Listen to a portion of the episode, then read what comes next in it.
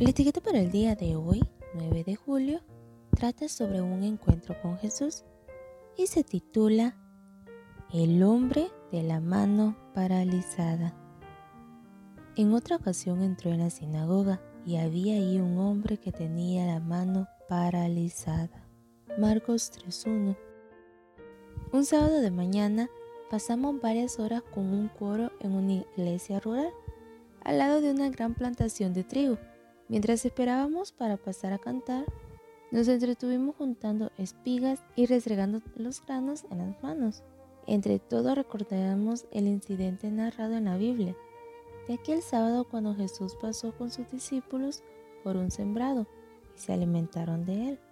En el libro El deseado de toda la gente nos dice, al apartarse los judíos de Dios y fracasar en apropiarse de la justicia de Cristo por fe, el sábado perdió su significado para ellos. En los días de Cristo, el sábado había quedado tan pervertido que su observación reflejaba el carácter de hombres egoístas y arbitrarios, más bien que el carácter del amante Padre Celestial. Era la obra de Cristo disipar esos falsos conceptos, aunque los rabinos lo perseguían con hostilidad implacable.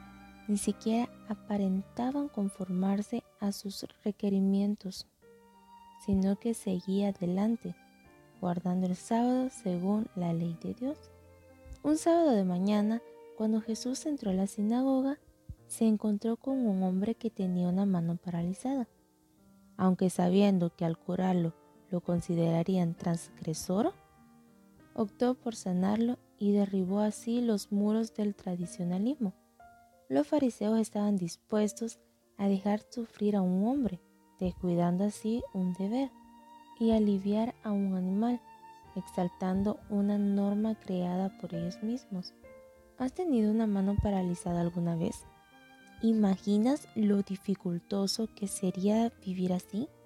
¿Cómo se habrá sentido aquel hombre cuando Jesús, con una simple orden, lo restauró? ¿Cuántas veces olvidamos que con nuestras acciones o palabras podemos restaurar situaciones paralizadas también?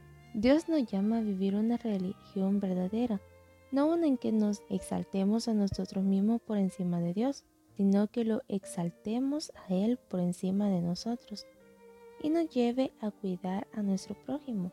¿Cómo estamos viviendo nuestro sábado?